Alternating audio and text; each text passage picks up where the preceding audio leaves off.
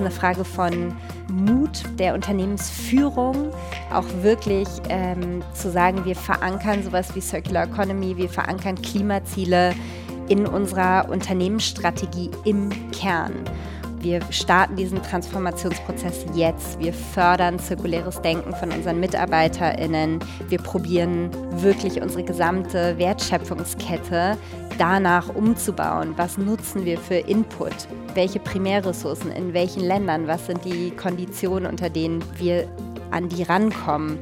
wie kann unser Produkt möglichst langfristig genutzt werden und nicht ein fast-moving Consumer Good sein. Wenn es ein fast-moving Consumer Good ist, wie können wir sicherstellen, dass es wirklich zu 100 Prozent in einem Kreislauf führbar ist mm, und nicht zu wachsenden Müllbergen beiträgt. Wissenswerte. Ein Inforadio-Podcast mit Axel Dorloff. In Deutschland produziert jeder Mensch mehr als anderthalb Kilogramm Müll pro Tag, Tendenz immer noch steigend. In den Weltmeeren schwimmen Müllteppiche, das Mikroplastik ist in unserer Nahrung und in Berlin werden jede Minute tausende Einwegbecher weggeworfen. Etwa ein Drittel der global produzierten Lebensmittel verderben und landen im Müll, gleichzeitig verhungern nach wie vor Menschen. Unsere derzeitige Art zu wirtschaften funktioniert nicht mehr und es ist höchste Zeit, mit vereinten Kräften an einer müllfreien Zukunft zu arbeiten. Das sagt Alice Grindhammer. Sie ist Geschäftsentwicklerin in der Recyclingbranche und Mitgründerin des ersten Hauses für zirkuläre Wirtschaft bzw. Kreislaufwirtschaft in Berlin und ist jetzt zu Gast beim Wissenswertegespräch Soup and Science, einer Kooperation von Inforadio und der Technologiestiftung Berlin. Corona bedingt immer noch ohne Gäste, aber dafür mit einer Suppe nach unserem Gespräch. Herzlich willkommen, Frau Grindhammer. Herzlichen Dank, Herr Dorloff. Schön hier zu sein. Frau Grindhammer, hatten Sie eine Art Schlüsselerlebnis, das Sie zu der Erkenntnis gebracht hat, das Müllproblem ist so groß, dass es, dass es so nicht weitergehen kann? Das kann man, denke ich, schon so sagen. Ich habe über Umwege ungeplant meinen Berufseinstieg in der Recyclingbranche äh, mit 28 Jahren gemacht. Und bis dahin war auch dieses Wort Recycling für mich eher so ein Buzzword. Also ich trenne meinen Müll, werfe das in die Tonne mit der richtigen Farbe und dann passiert etwas und äh, alles ist gut. Mm. Und als ich dann angefangen habe, in der Recyclingbranche zu arbeiten und zu verstehen, was wirklich hinter diesem Buzzword Recycling steht, kann man da schon so ein Schlüsselerlebnis nennen, eben einfach die vielen Müllberge zu sehen und auch die Grenzen vom existierenden Recycling-System zu sehen das war für mich ein Schlüsselerlebnis, von dem ich mitgenommen habe, dass es noch sehr viel mehr Innovation braucht, äh, damit wir diese Müllberge im Kern gar nicht erst produzieren und die sozusagen nicht erst entstehen. Und ähm, das war mein Schlüsselerlebnis, was mich sehr interessiert gemacht hat, an solchen Lösungen zu arbeiten, die Müll ähm, quasi von vornherein vermeiden. Mhm. Innovation, sagen Sie, Vermeidung, also ein Ansatz, der in diesem Zusammenhang äh, äh, zunehmend mehr Aufmerksamkeit erfährt, ist ja das Prinzip der zirkulären Wirtschaft. Äh, was ist damit genau gemeint? Das ist eine gute Frage, weil das wirklich ein, ein äh, spannendes neues Wort ist. Was damit genau gemeint ist, ist tatsächlich eine äh, Wirtschaft, die von vornherein das Ziel hat, äh, nebst Geld zu verdienen, eben auch eine positive soziale und ökologische Wirkung zu erzielen. Das heißt, eine Wirtschaft, die nicht nur auf Profit aus ist und wo der Wachstumsbegriff auch neu definiert wird. Und die Definition von der zirkulären Wirtschaft, die kommt größtenteils von der Ellen MacArthur Foundation und beruht auf drei Prinzipien. Einerseits dem Prinzip von Zero Waste, das bedeutet von Anfang an wirklich Abfall raus zu designen, also gar nicht erst aufkommen zu lassen in einem Geschäftsmodell oder bei dem Erstellen von einem Produkt. Das andere ist, das zweite, Materialien zu rezirkulieren, so lange im Kreislauf zu halten wie möglich. Das bedeutet, dass Komponenten und Produkte einen möglichst langen Lebenszyklus haben und möglichst häufig im Kreislauf auch nach der Nutzung rezirkuliert werden können. Und das dritte Prinzip ist, die Natur zu regenerieren. Das bedeutet, einen Blick auf die Umwelt zu haben, Ressourcen zu schonen und mehr als nur zu schonen, sich dafür einzusetzen, dass die Natur sich erholt und regeneriert wird. Notwendig dafür sind ja sozusagen ganz neue Denkgewohnheiten, also das, das, das Denken in Kreisläufen. Ist es nicht viel komplizierter erstmal umzusetzen als zum Beispiel sowas wie Recycling, wo es ja wo es ja dann nur um, um, um, um einen bestimmten Prozess geht. Ja, da sprechen Sie eine spannende Frage an, wie komplex das ist, beziehungsweise welche Formen des Denkens und des Handelns brauchen wir, um, um diesen Ansatz ähm, umzusetzen. Vielleicht gucken wir uns nochmal den Kontext auch an, in dem wir heute sind. Ähm, der Kontext, in dem wir heute sind mit dem Klimawandel, ist natürlich einer, in dem das dringend notwendig ist, dass wir unsere Wirtschaft und unsere Lebensweise wirklich umgestalten, um die Klimaziele zu erreichen. Und das wird ja auch eine große Herausforderung für unsere neue Regierung. Und eins der Hauptziele aus auch beispielsweise aus dem IPCC-Report ist, ist natürlich die CO2-Emissionen ganz drastisch zu senken. Und um dies zu tun, kann die zirkuläre Wirtschaft ein Teil ähm, der Antwort sein. Natürlich ist auch wichtig, Prioritäten zu setzen und zu gucken, welche Industrien produzieren denn diese ganz hohen Emissionen, welche Industrien produzieren extrem viel Müll und wirklich dort anzusetzen, wo wir auch eine breite Wirkung erzielen können. Und die Verursacherindustrien, wenn wir uns die angucken, sind auch relativ breit gefächert. Das heißt, wir brauchen ähm, kreative aber auch tragfähige Ansätze, ähm, um schnell positive Effekte zu erzielen. Und Sie haben die Frage gestellt, welches Denken braucht es, um diese Ansätze ähm, umzusetzen.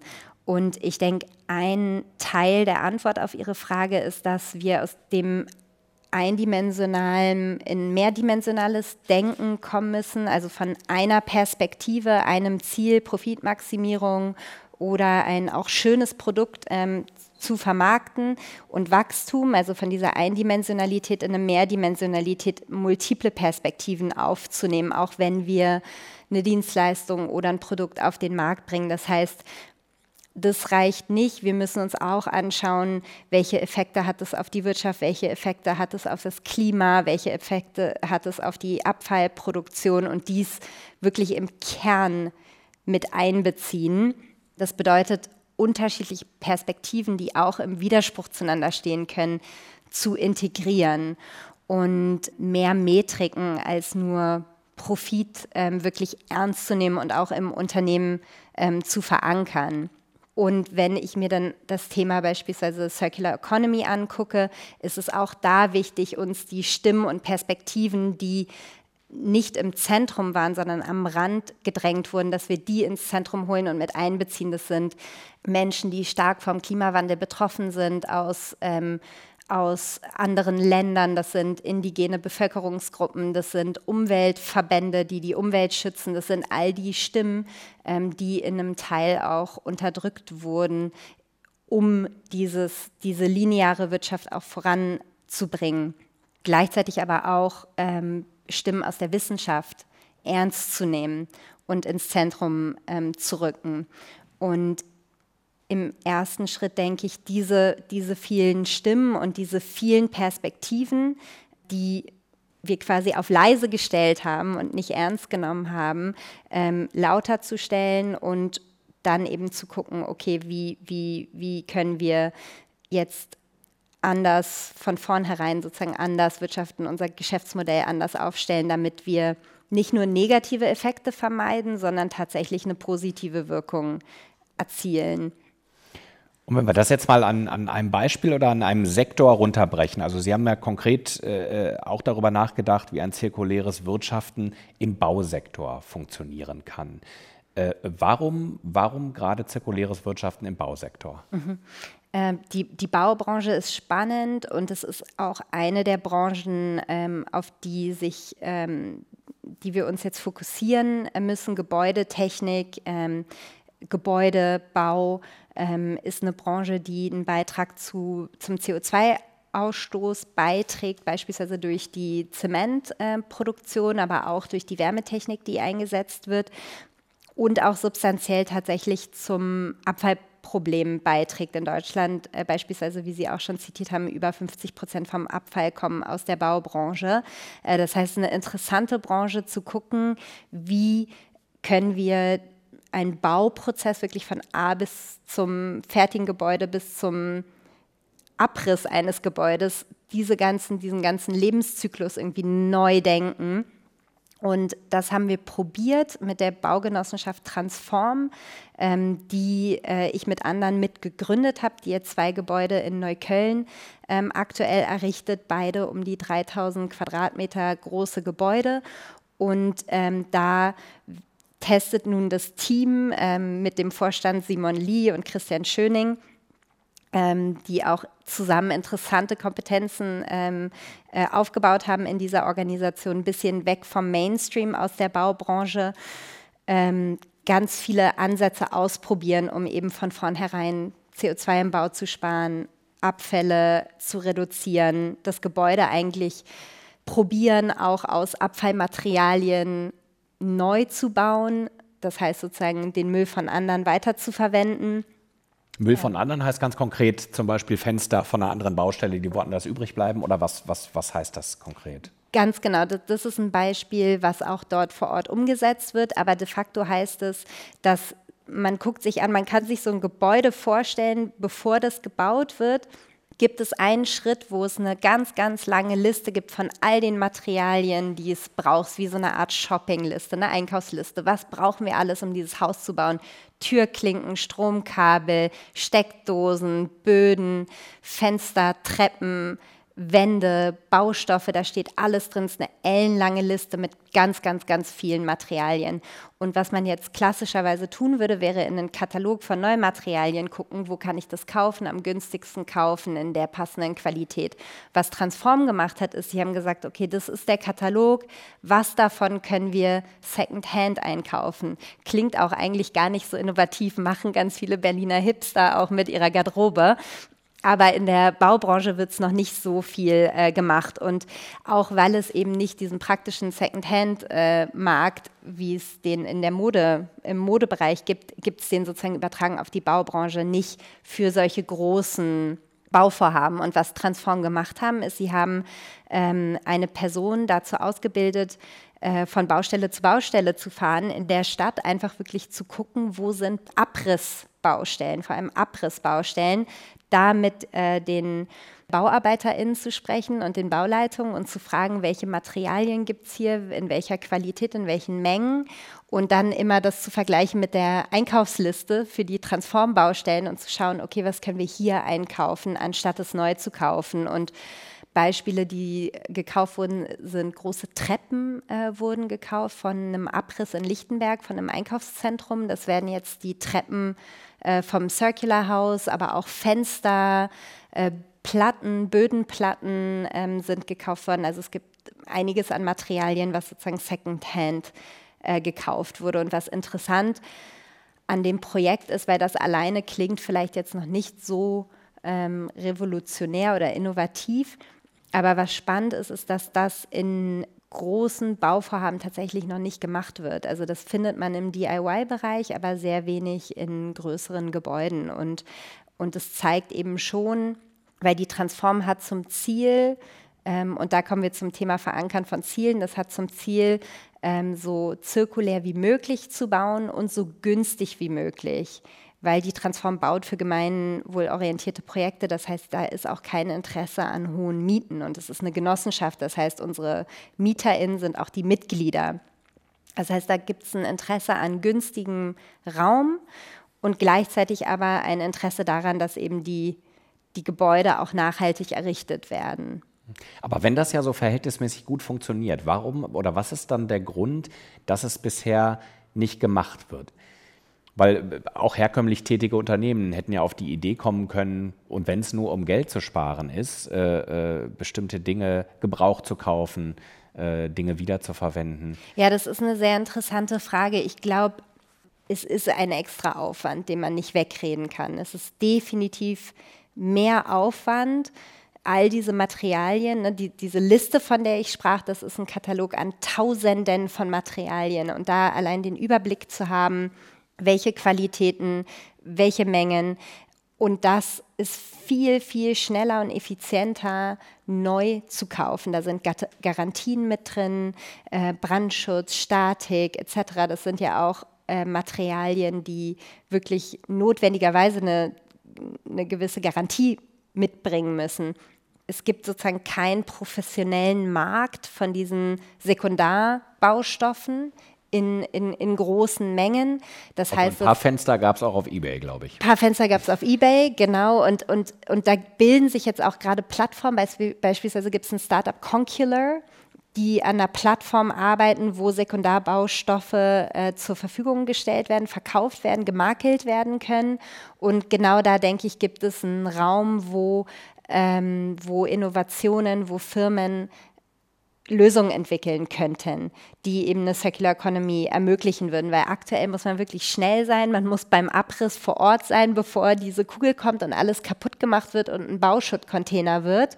Und wirklich vorher zum Abriss, um diese Materialien auch fachkundig auszubauen. Das heißt, es ist definitiv aktuell mehr Aufwand nachhaltig zu bauen, als nicht nachhaltig zu bauen. Und ich glaube, genau das müssen wir ändern, weil aktuell hängt es an Engagement von Einzelnen, das heißt einer Gruppe von Architektinnen und Bauherrinnen, die sagen, wir, wir betreiben diesen Extraaufwand, wir machen das, es kostet uns mehr Zeit, es ist super aufwendig, es, ist, es geht auch mal schief, aber wir machen es trotzdem.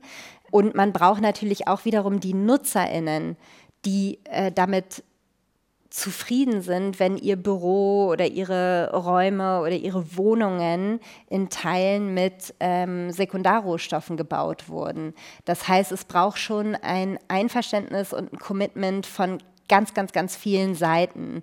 Und das, denke ich, müssen wir ändern.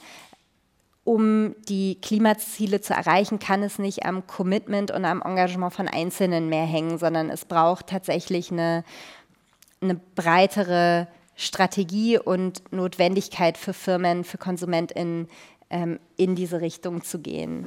Dann auch politische Rahmenbedingungen. Ganz genau, ja. Die könnten ja. sein oder, oder ja. Weil das Ziel müsste ja sein, so viele Akteure wie möglich äh, äh, für, für, diese Art von Wirtschaften oder für diese Art der Ökonomie zu begeistern. Ja. Und da frage ich mich schon, wie kann, wie kann das gelingen? Also was, äh, wie, wie kann man Unternehmen für diese Prinzipien begeistern? Ja, also ich denke, wie Sie sagten, ein Teil sind sicher politische Rahmenbedingungen. Und wenn wir uns angucken, die einzige Metrik, die aktuell wirklich ernsthaft äh, nachgehalten wird, ist äh, die Met Metrik Geld. Das heißt, wir gucken uns sehr, sehr im Detail die Umsätze an, weil daran auch gekoppelt Steuern sind etc. Und ähm, um Unternehmen auch in die Pflicht zu nehmen, denke ich, braucht es zusätzliche Metriken, beispielsweise den CO2, die CO2-Bilanz von einem Unternehmen, die Abfallbilanz von einem Unternehmen, ein CO2-Preis, der erhöht wird in, in den nächsten Stufen, ähm, um wirklich auch eine Incentivierung zu schaffen, damit Unternehmen ein Eigeninteresse entwickeln, möglichst CO2-arm ihre Produkte herzustellen. Und das wird sicherlich bei manchen und in manchen Branchen erheblichen Umbau mit sich bringen. Und da brauchst, denke ich, Förderprogramme, ähm, zugängliche Investitionen, um, um diese Innovation auch zu finanzieren, damit sich Unternehmen äh, auf, auf den Weg begeben. Wir sind, denke ich, zu weit vorangeschritten bei Themen wie dem Klimawandel, als dass es ein freiwilliges Engagement an dieser Stelle ausreicht. Mhm. Es braucht einen Umbau, sagen Sie. Vielleicht aber auch die Erkenntnis, dass, dass bestimmte Firmen, vielleicht sogar ganze äh, Industrien, etablierte Industrien an Daseinsberechtigung verlieren? Äh, das ist eine spannende äh, Frage, äh, die ganz oft gestellt wird. Das ist so diese Frage nach Verboten. Brauchen wir Verbote? Weil es gibt eine ganz große ähm, äh, Sorge in Deutschland von, wir wollen keine Verbote ähm, aussprechen. Ich finde, das ist eine interessante Frage, die, die wir auch mal als Gesellschaft diskutieren könnten. Warum wollen wir keine Verbote ausstoßen, wenn das doch Praktiken sind, die so einen negativen Einfluss haben auf Ziele, die wir als Gesellschaft für uns definiert haben. Davon aber abgesehen, ich habe heute Morgen ähm, einmal gegoogelt, wie sahen eigentlich Autos aus 1920, wie sahen VW aus 1920 und habe mir ein paar Bilder angeguckt und die sahen echt anders aus als heute. Mm, ich denke, es gibt einen Teil, wo Veränderung ist, ist Teil der Zeitgeschichte und Unternehmen haben sich immer mit verändert. Also ein VW vor 100 Jahren sah anders aus als heute. Und ähm, das bedeutet auch, dass es in Ordnung ist, wenn sich Mobilitätskonzepte verändern und in zwei Jahren ganz anders aussehen als heute oder vor 50 Jahren. Hoffentlich, weil wir gewinnen neue Erkenntnisse, wir lernen im Prozess als Gesellschaft, wir lernen, dass der VW, wie er heute ist, Umweltprobleme mit sich bringt, dass Häuser, so wie wir sie heute bauen, ähm, zu teuer sind für viele und zu viele ökologische Risiken mit sich bringen. Wenn wir diese Erkenntnisse haben, dann können Unternehmen ähm, darauf reagieren. Ähm, und besonders wenn sie unterstützt werden durch Förderprogramme, es aber auch Rahmenbedingungen gibt, in denen sie sich bewegen können, traue ich unseren Unternehmen und unseren Industrien einen Umbau auch zu. Obwohl es ja, glaube ich, oder wenn ich Sie richtig verstehe, geht es ja nicht nur darum, neue Produkte zu entwickeln, sondern sozusagen das, das, das ganze Denken ja äh, zu revolutionieren. Also auch immer zu fragen, was ist eigentlich das Ziel unserer Wirtschaft bzw. unseres Wirtschaftens? Ja. Ja, ich denke für Unternehmen, ein Unternehmen kann nicht ein kompletter Selbstzweck sein in, in unserer Zeit, sondern ein Unternehmen muss mitgucken, welche Wirkung haben wir in der Welt mit dem, wie wir produzieren. Und, und das auch konstant hinterfragen angesichts der SDGs, der Klimaziele. Sind wir noch zeitgemäß? Eventuell bedeutet es, sich komplett neu zu erfinden, neu aufzustellen, aber auch das ist äh, nicht wirklich was Neues. Es gibt immer Produkte, die vor 50 Jahren, vor 100 Jahren, die gibt es heute nicht mehr. Und es gibt ähm, große Marken und Firmen, die gab es noch vor zehn Jahren und die gibt es heute nicht mehr. Und da denke ich, brauchen wir mehr Mut ähm, und mehr Unterstützung für die Personen, die sich auf den Weg machen, auch beispielsweise m, ihr, ihr gesamtes Unternehmen umzustrukturieren. Gibt es da interessante Beispiele eigentlich von Firmen, die das schon gemacht haben, beziehungsweise die zumindest in Teilen auch Ansätze ausprobieren? Ich denke, da gibt es viele äh, große Unternehmen, die das bereits tun, ähm, die sich auf den Weg machen und, ähm, wie Sie sagten, versuchen, ähm, neue Ansätze auszuprobieren. Von in der Modeindustrie gibt es Levi's, äh, die äh, verschiedenste nachhaltige Materialien einsetzen. Es gibt ähm, IKEA beispielsweise, die einige Programme ausprobieren mit Recycling. Ähm, Salando ähm, haben jetzt einen, einen zweiten Verkaufskanal ähm, aufgemacht, auch Secondhand-Kleider mit aufzunehmen. Ich denke aber in Summe können wir sagen, dass, dass es noch nicht weitreichend genug ist, wenn wir uns angucken, wie die, die Trends sind. Aber ich finde, es zeigt schon, dass es eine Bereitschaft gibt, dass es Menschen in diesen Unternehmen gibt, die definitiv sich für Veränderungen einsetzen. Wahrscheinlich gibt es in den Unternehmen auch Menschen, die ähm, sich weniger für diese Veränderungen einsetzen.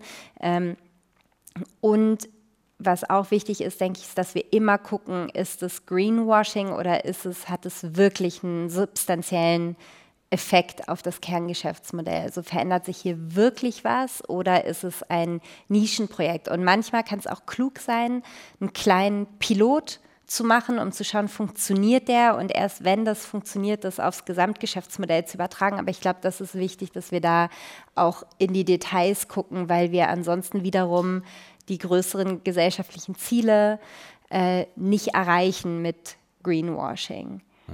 Was macht Sie denn optimistisch, dass dieser Weg funktionieren kann? Oder andersrum gefragt, was lässt Sie auch manchmal verzweifeln? Ich glaube, äh, wie Sie das auch gesagt haben, gibt es so ein bisschen beides gleichzeitig. Ne? Es gibt einfach enorm viele positive Beispiele von Unternehmen, die schon sehr nachhaltig agieren, von Demeter im, im Landwirtschaft, im Biosektor. Ähm, es gibt eigentlich alle Produkte, die wir heute nutzen, auch in nachhaltig. Was fehlt, ist, dass die großen Firmen, die, die größten Industrien diese nachhaltigen Ansätze flächendeckend nutzen. Und da stelle ich mir die Frage, wie kann dieser Wissenstransfer stattfinden? Also wie kann es wie, wie können wir das ändern, dass es sozusagen nur Einzelprojekte gibt, die klein sind und das sind Pilotprojekte und die werden vielleicht sogar in der Presse gehypt und viele Leute kennen die und finden die schön, aber die haben eigentlich keine gesamtwirtschaftliche Wirkung. Das heißt eigentlich, das fehlt uns nicht das Wissen um das Wie. Aber es gibt eine Reihe von Unternehmen und eine Gesamtindustrie, die dieses Wissen noch nicht anwendet. Und das heißt, es ist eigentlich eine Frage von Wissenstransfer, es ist eine Frage von Transformationsprozess, es ist eine Frage von Mut, von, von der Unternehmensführung, auch wirklich ähm, zu sagen, wir verankern sowas wie Circular Economy, wir verankern Klimaziele in unserer Unternehmensstrategie im Kern. Und ähm, wir starten diesen Transformationsprozess jetzt. Wir fördern zirkuläres Denken von unseren MitarbeiterInnen. Wir setzen uns Ziele, wir halten die nach. Ähm, und wir probieren wirklich unsere gesamte Wertschöpfungskette danach umzubauen. Was nutzen wir für Input? Welche Primärressourcen in welchen Ländern? Was sind die Konditionen, unter denen wir an die rankommen. Wie kann unser Produkt möglichst langfristig genutzt werden und nicht ein fast-moving Consumer Good sein? Wenn es ein fast-moving Consumer Good ist, wie können wir sicherstellen, dass es wirklich zu 100 Prozent in einem Kreislauf führbar ist mm, und nicht zu wachsenden Müllbergen beiträgt? Wie können wir uns wirklich für Zero Waste einsetzen?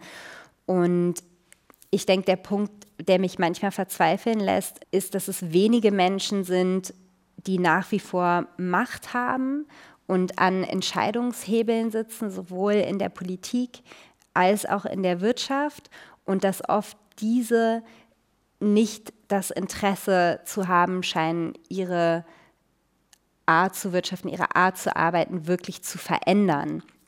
Und das heißt, dass es ähm, breite Teile der Bevölkerung gibt, gerade der jungen Menschen, wenn man sich anguckt, wer wählt die Grünen, das sind vor allem die jungen Menschen. Es ist ähnlich wie beim Brexit in UK, wo die, die jüngere Generation, und ich bin jetzt bis 40, 50, die eigentlich gegen den Brexit stimmen, ähm, und wo viele Menschen wollen einen Umbau unserer Wirtschaft, sie wollen aber auch ähm, legitimerweise Sicherheit, legitimerweise äh, Unterstützung darin.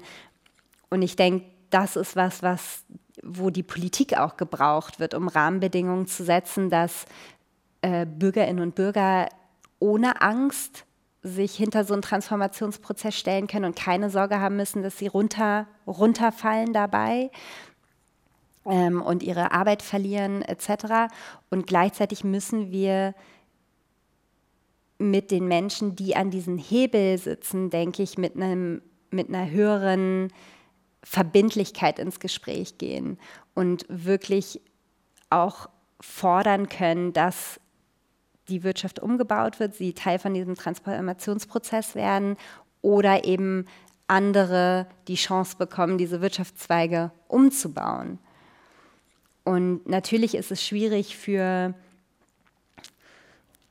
für Menschen, die, die eigentlich sozusagen diese Wirtschaft, wie wir sie heute sehen, mit aufgebaut haben, zu erwarten, dass sie intrinsisch motiviert sind, genau dieses Erfolgsmodell, was sie entwickelt haben, jetzt umzugestalten.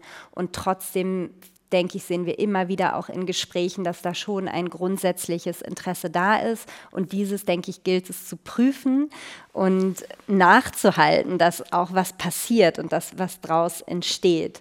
Mm, und ich glaube auch ernst zu nehmen, was sehen, ähm, was sehen die Unternehmer und Unternehmerinnen ähm, aus diesen Kernbranchen, was sehen die für Barrieren und für Hürden und diese auch ernst zu nehmen und zu diskutieren und Lösungen zu finden. Und dann denke ich, kann, kann sich hier eigentlich auch was verändern.